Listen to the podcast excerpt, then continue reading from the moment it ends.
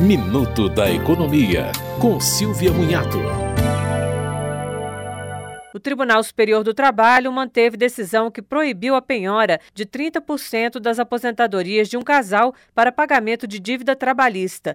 Uma empregada do bar do casal pediu 11 mil reais de indenização trabalhista, mas a Justiça do Trabalho de Belo Horizonte, em Minas Gerais, decidiu que os proventos de aposentadoria são impenhoráveis. O TST disse que a penhora é possível para pagamento de prestação alimentícia e em até 50%, mas o casal acabou beneficiado porque foi considerado que o bloqueio dos 30% requeridos os obrigaria à subsistência com menos de um salário mínimo. Você ouviu Minuto da Economia, com Silvia Munhato.